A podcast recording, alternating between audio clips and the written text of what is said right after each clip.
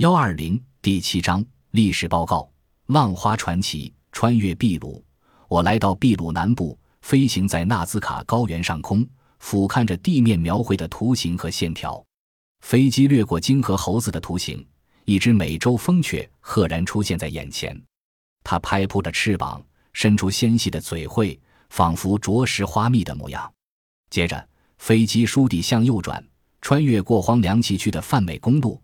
在地面上投下细小的影子，飞机在空中翱翔了一会，把我们带到充满传奇色彩的蛇颈图形阿尔卡特拉兹上空。那其实是一只苍鹭镌刻在地面上，身长达九百英尺，想必是某一位想象力丰富的几何学家创造出来的。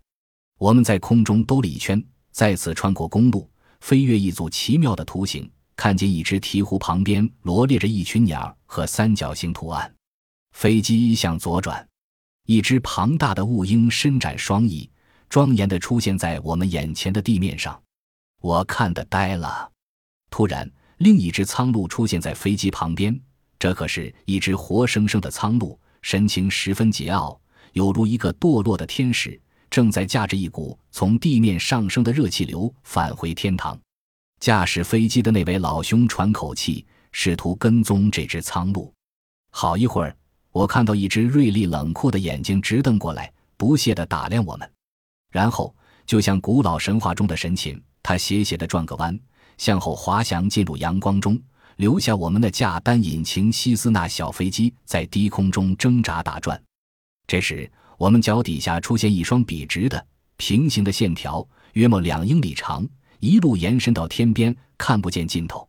右边地面描绘的一系列抽象图形。规模非常庞大，制作却十分精巧，以至于我们不得不怀疑这究竟是不是人类的作品。这一代的老百姓都说，这些线条和图形不是凡人的产物，而是半神半人的维拉科查人遗留下的作品。好几千年前，这个族群也曾在南美洲安第斯山脉其他地区遗留下他们的指纹。